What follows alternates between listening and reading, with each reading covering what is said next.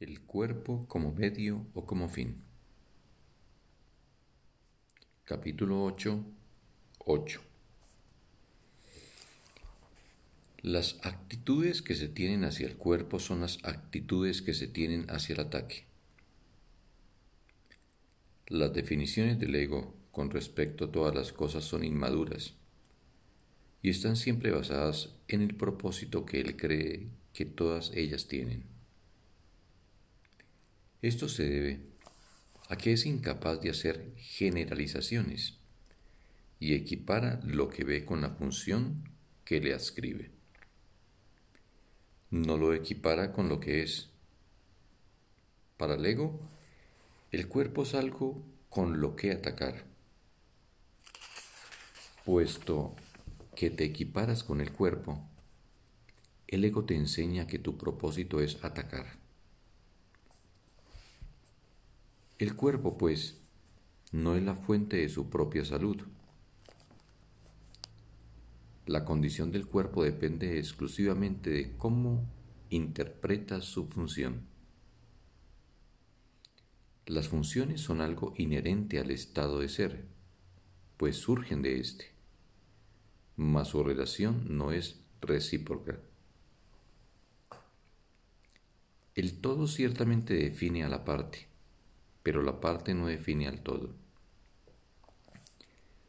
Conocer en parte, no obstante, es conocer enteramente debido a la diferencia fundamental que existe entre conocimiento y percepción. En la percepción, el todo se construye en base de partes que se pueden separar y ensamblar de nuevo en diferentes constelaciones. En la percepción el todo se construye a base de partes que se pueden separar y ensamblar de nuevo en diferentes constelaciones. El conocimiento, por otra parte, nunca cambia. Su constelación, por lo tanto, es permanente. La idea de que entre las partes y el todo hay relación solo tiene sentido en el nivel de la percepción, en la que el cambio es posible. Aparte de eso, no hay ninguna diferencia entre la parte y el todo.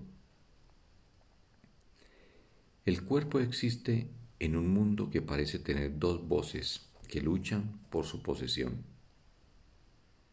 En esta percibida constelación se considera al cuerpo como capaz de alternar su lealtad de una a otra, haciendo que los conceptos de salud y enfermedad tengan sentido.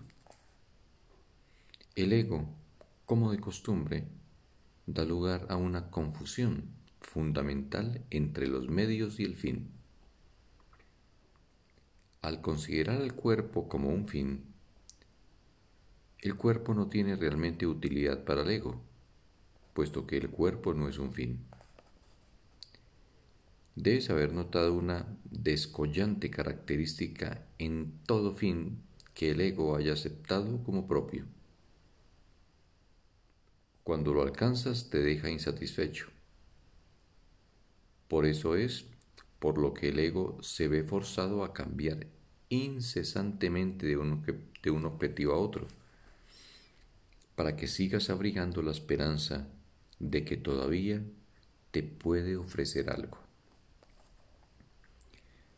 Ha sido muy difícil superar la creencia del ego de que el cuerpo es un fin, porque esta idea es análoga a la creencia de que el ataque es un fin. El ego tiene un marcado interés por la enfermedad. Si estás enfermo, ¿cómo podrás o cómo podrías refutar su firme creencia de que no eres invulnerable? Este es un razonamiento atractivo desde el punto de vista del ego porque encubre el ataque obvio que subyace a la enfermedad. Si reconocieses esto y además te opusieras al ataque, no podrías utilizar la enfermedad como un falso testigo para defender la postura del ego. Es difícil percibir que la enfermedad es un testigo falso, ya que no te das cuenta de que está en total desacuerdo con lo que quieres. Este testigo, por consiguiente, parece ser inocente y digno de confianza debido a que no lo has sometido a un riguroso interrogatorio. De haberlo hecho, no considerarías a la enfermedad como un testigo tan vital en favor de la postura del ego. Una afirmación más honesta sería que los que quieren al ego están predispuestos a defenderlo. Por lo tanto, se debe desconfiar desde un principio de los testigos que el ego elige.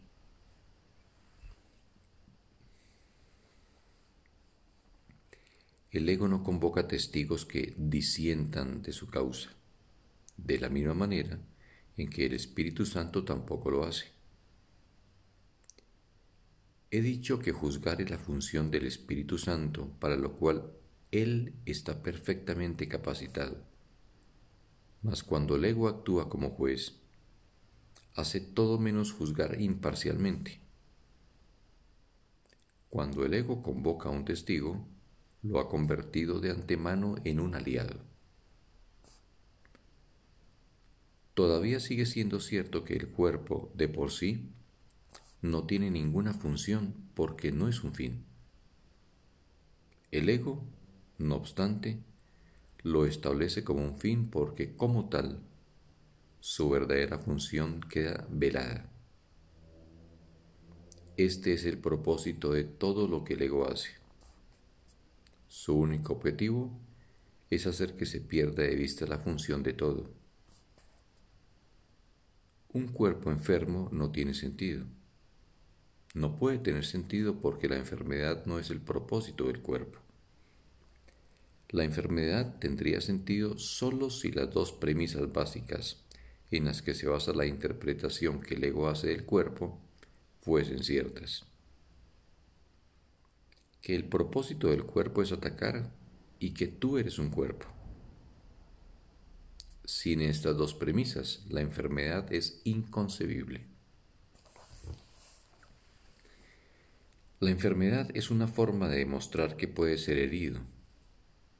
Da testimonio de tu fragilidad, de tu vulnerabilidad y de tu extrema necesidad de depender de dirección externa. El ego usa esto como su mejor argumento para demostrar que necesita su dirección. Impone un sinfín de reglas para que se eviten funestos desenlaces. El Espíritu Santo, perfectamente consciente de la misma situación, no se molesta en analizarla en absoluto.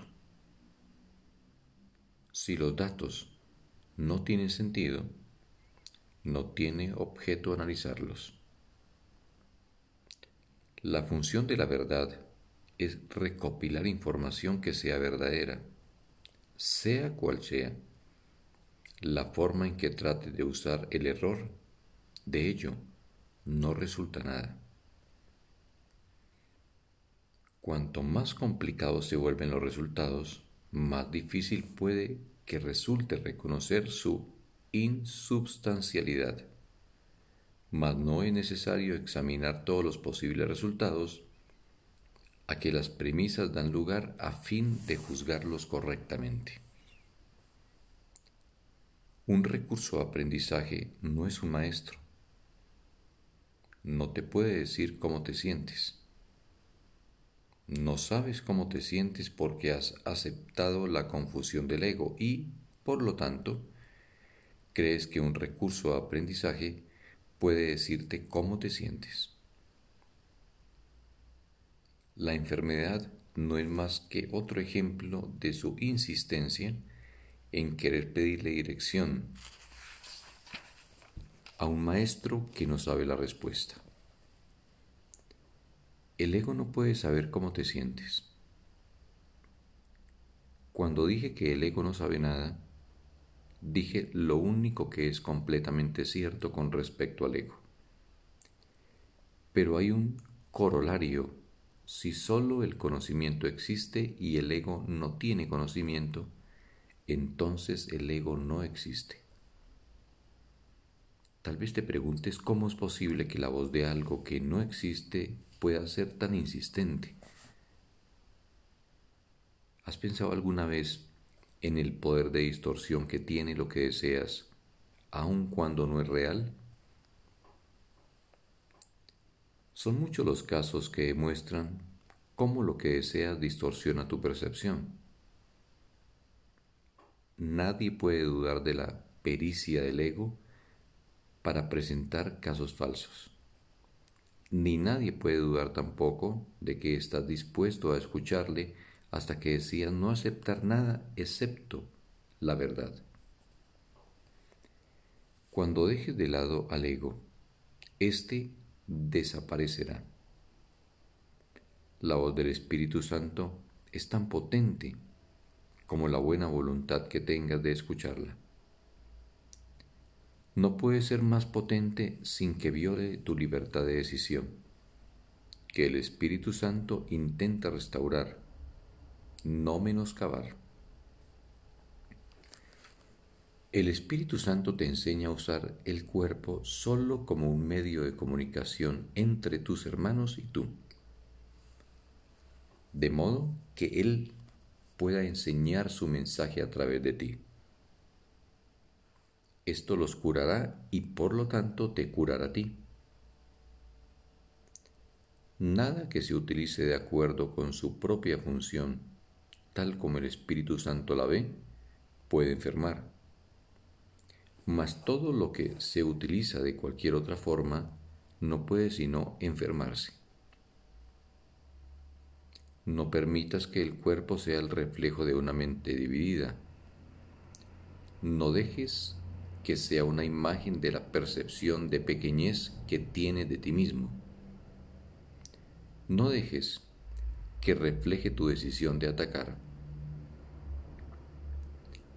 Se reconoce que la salud es el estado natural de todas las cosas, cuando se deja toda interpretación en manos del Espíritu Santo. Quien no percibe ataque en nada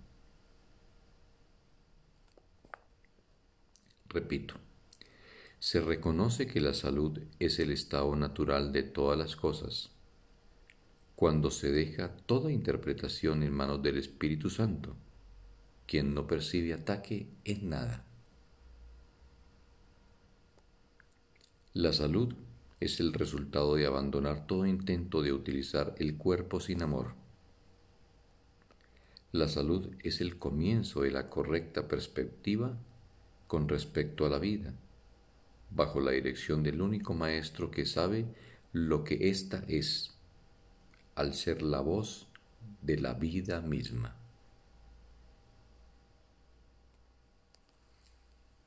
Un bendecido día para todos.